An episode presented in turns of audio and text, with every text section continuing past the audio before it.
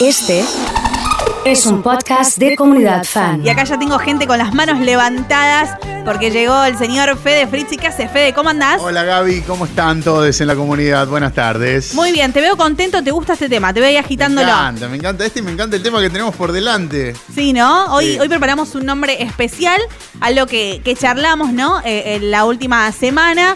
Eh, bueno, después de unas declaraciones, no sé si polémicas, acostumbradas a la persona que lo dijo, ¿no? Eh, me parece que, que esa es la idea. Eh, Gaby, yo creo que por ahí me, me malentienden. Claro, ¿viste? Es, es una cosa así. Por eso el nombre de hoy es. Andrés Calamaro. Me gusta, me encanta este nombre. ¿eh? Sabía que te encantaba. ¿Cuál es el tema que más te gusta de Calamaro? El tema que más me gusta es Negrita, Negrita. de su disco Honestidad Brutal, un discazo también. Voy anotando, honestidad brutal, Discazo. discaso, negrita, anota. Tenemos una lista imbatible porque podría ser eh, un concierto de cinco horas de grandes éxitos, Andrés Calamaro. Se lo dedicamos a Jorge que lo pidió eh, puntualmente. Eh, Andrés Calamaro, aparte es como con su AC es antes de Cristo. ¿viste? También, Sus- claro. sus iniciales. Podríamos decir muchas cosas de, de Andrés. Eh, creo que la excusa vino con, con esto de la charla que tuvimos con el oso la semana pasada, en la que justamente hacíamos referencia a esto, ¿no? ¿Cuán en serio o, o- o cuán raras pueden eh, resultar ciertas declaraciones si uno no las toma como de quien viene y a la hora de... Y a la hora que viene, ¿no? Porque Claro. con esto de la cuarentena eh, son muchos los que están tirando vivos a cualquier hora.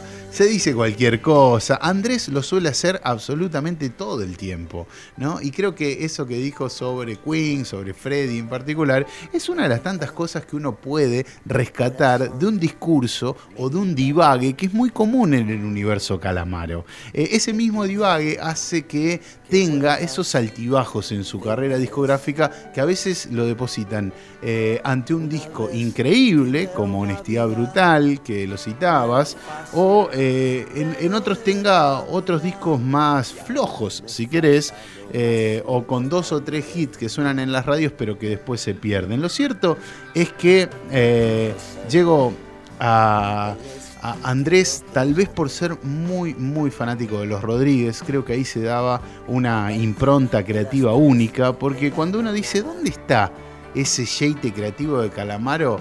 Tal vez en Ariel Roth, que es uno de los compositores y guitarristas más exquisitos de, nuestra tierra, más allá de que hoy por hoy defienda nuestra bandera en España, eh, con Calamaro han creado esa gran, gran banda, pero si repasamos a, a Calamaro nos vamos a encontrar con una biopic que tiene un montón de bandas. Eh, Calamaro integró eh, Raíces, un grupo de candombe rock.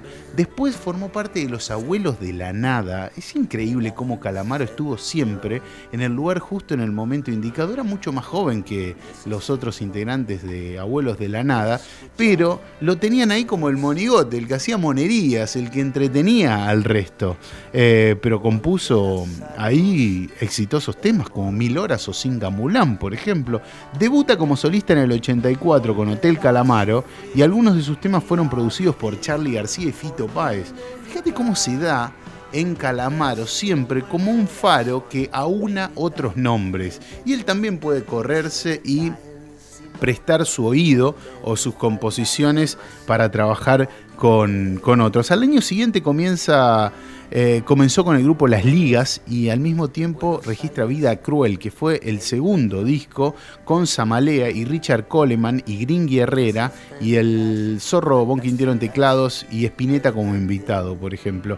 Siempre la carrera de, de Calamaro fue en ascenso, absolutamente siempre fue muy de menor a mayor y estuvo en el momento justo en el lugar indicado. Sí, siempre acompañado, como decimos, de grandes figuras, ¿no? Grandes nombres. Es repasar su biografía y siempre vas a encontrar un dato que destacás o una personalidad que se destaca por sí sola. En el, a, a comienzos de los 90 viaja a España y funda ahí los Rodríguez. En 1991 está fundando Los Rodríguez con Ariel Rock, genio increíble. Sacan cuatro discos y al mismo tiempo, como solista, eh, lanza grabaciones encontradas volumen 1, grabaciones encontradas volumen 2. A mí esas grabaciones encontradas me encantan porque es como un volquete de canciones. Eh, Calamaro toma muy de su ídolo Bob Dylan o de su referente Bob Dylan esto de sacar sus bootleg series, que son estos eh, outtakes, tomas que quedaron afuera o canciones que fueron hechas a la ligera. Que que hayan hecho, que hayan sido eh, registradas a la ligera no quiere decir que hayan sido malas, simplemente que quedaron fuera de un disco o son versiones más libres de clásicos y ese es otro, otro sello distintivo de Calamaro. Mediados de los 90 compone la banda de sonido Caballos Salvajes. Eh, ¿no? Fíjate cómo se mete todo el tiempo, década tras década, con un... Eh, porque formar parte en los 80 de los abuelos de la nada es un hit eh, irte a España, formar los Rodríguez es otro hit, digo, otro hit histórico, ¿no? Eh, Raíces no fue un grupo muy conocido acá, pero cómo está ahí la búsqueda musical de un, de, un músico siempre muy, muy, muy activo y un enfermo de la música. Eso es lo que rescatábamos y por eso lo queríamos traer aquí. Una persona que está totalmente involucrado en, su obra y por eso es tan diversa, ¿no? Desde el candombe del comienzo a la poesía y a la música rock, eh, pero también a la cumbia cuando hace algunos coqueteos con otros artistas a los que invita. Con Pablo Lescano, por ejemplo, también, ¿no? Que, que sorprendió una canción también que pegó muchísimo y que, como decís, todos sus temas saben ser hit a su manera, no importa el ritmo musical que lleven, pero son canciones que, todos recordamos y que todos tenemos en la mente a la hora de cantar. Ya si llegamos al álgido 2001, eh, lanza un disco de duetos, después regresa a la música en el 2004 con El Cantante. Y eh, El Regreso de Andrés Calamaro es un disco grabado en vivo con 21 temas de diferentes momentos de sus carreras eh, registrados durante las actuaciones del Luna Park eh, allí por el 2005. Por esa época lo vi a Calamaro en un festival eh, en Cosquín. Fue su vuelta y la banda que lo acompañaba era Versuit Bergarabat en ese momento que se propusieron eh, ser una especie de ayudas de Andrés para que vuelva porque había tenido momentos muy álgidos y de retiro eh, total de la música y más ligado a otros eh, excesos y no solo compositivos. En el 2006 Calamaro se mete con el tango, con este tinta roja que recibió bastante bullying por parte del oficio del tanguero de ley, ¿no? Que vio, eh, que acá cualquiera canta tango. Y Calamaro también tiene ese desparpajo. No le importa el qué dirán y va al frente con lo que quiere. Bueno, ese fue un show que pude verlo en Santa Fe. Estaba previsto para Estación Belgrano. No se terminó la Estación Belgrano y lo pasan a una cancha de fútbol. ¿Estuviste ahí? Claro, estuve ahí. El, con el salmón colgado ahí. Exactamente, ¿no? Eh, y también, eh, obviamente, cantó algunos de esos temas que obviamente vos ves la gente y la gente estaba esperando a lo mejor sus clásicos, pero es la sensación de estar ahí, de verlo y de escucharlo que también te termina envolviendo eh, en eso. Recuerdo que hace una cita a Reutemann en ese concierto eh, y se fuma un silbido bastante generalizado de eh, todo el público, todos los que estábamos ahí, no todos, gran parte del público que estaba presente ahí. Calamaro le gusta eso de meterse en política y opinar lo que, o lo que le dicen o lo que sabe, pero siempre se está metiendo en quilombos, es como que le gusta el universo, no digo meterse en política, política sea meterme en quilombo, no, al contrario, me encantan los artistas que toman postura política, pero a veces no sé cuán firme pisa en sus opiniones, si es por dateo o si es porque realmente tiene ese oficio de estar eh, imbuido en la realidad, ¿no? Le pasa cuando opina, opina, es un opinator eh, general y me gusta porque no se pone autofiltro, ¿viste? Eh, va al frente con lo que está pensando en ese momento. Sin dudas, podría elegir la comodidad de decir a lo mejor lo que muchos quieren escuchar y él prefiere no dar su lugar, su opinión, lo que leyó, lo que creyó. Y después está bueno porque, eh, como decimos, a ver, en el medio de lo que dice de Queens, es también que él busca como, bueno, chatear con alguien, hablar con alguien en la noche, ¿no? Argumentar y por lo menos pasar eh, una noche distinta donde genera debate y eso es lo que le gusta. En el 2006 saca El Palacio de las Flores. Para mí es un discazo y ese lo coproduce con Lito. Lito Nevi ayer cumplió 72 años y esa conexión de Calamaro con Nevia lo pone también en un lugar de estar atento siempre al radar de lo que está bien también esto de, eh, ok, Lito es un gigante y yo quiero sacarme el gusto de grabar un disco con él. Y ahí está el Palacio de las Flores que tiene temas mágicos como el Tilín del Corazón, por ejemplo, eh, que fue uno de los temas que se destacó de ese disco, disco muy olvidado, por cierto, dentro de la discografía de Calamaro, que tal vez el tiempo lo ponga en otro lugar y en otro registro si tenemos que pensar en algún tema, digo también Corazón en Venta, ¿no? Uno que escuchamos mil veces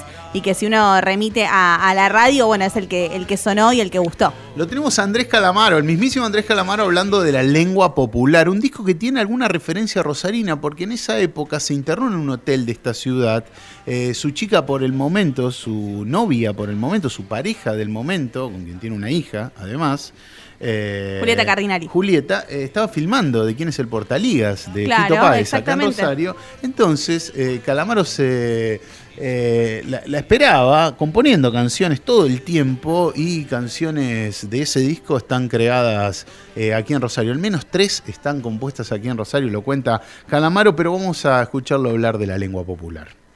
Si bien la lengua popular es parte de un, un verso dentro de dentro de una estrofa, dentro de una canción, dentro del disco, eh, no puede ser de todo accidental. La lengua popular es un fragmento de la canción Mi Cobain, pero tampoco eh, la hubiéramos elegido mm, si no hubiera sido un, título interesante y que emparde eh, con la ética y con la estética del resto del disco. ¿no? Yo creo que la lengua mm, ofrece una doble lectura interesante, ¿no? o una doble lamida interesante. Mm, lengüetazo, quise decir. ¿eh? Por un lado, la lengua popular parece un título un poco solemne. Estos títulos eh, que yo en realidad soy, a veces, a veces llamo los discos, tengo un poco esa, esa cualidad, un poco, o ese tic para los discos. El, el regreso, el cantante, honestidad brutal. Parece que esta vez estuviera diciendo, esta es la forma en que el pueblo habla, o esta es la forma en que el pueblo miente, aunque el pueblo canta, o el sabor popular, pero también estoy hablando de la lengua como músculo, como músculo sano que necesita acción, como lengua Rolling Stone, ¿no? Ahí lo tenés Calamaro tirando un montón de temas en una sola charla, ¿no? El porqué de la lengua popular y llevándonos a... Mil metáforas. Mil, mil, búsquedas dentro de un solo concepto. Andrés Calamaro, el nombre de hoy. Primera parte, creo que como el salmón podría tener cinco partes hablar de, Andrés. Eh, el salmón, por ejemplo, es un discazo para mí. Eh, tiene un disco, eh, son cinco discos, ¿no? El salmón. La industria discográfica sucumbía y Calamaro sacaba cinco discos. O sea, una cosa increíble, siempre contra la corriente, como el salmón. Sí, sin duda. Eh, bueno, ya vamos a seguir repasando en, otro momento más. Nos quedamos en la lengua popular. Eh, por España, gran relación con Fito y Fitipaldi. Ahí participó de Dos Son Multitud. Eh, después, en el 2009, edita obras incompletas. En el 2010 sacó On the Rock. Este es otro disco que cuenta con participaciones como Bumburi o Calle 13, por ejemplo.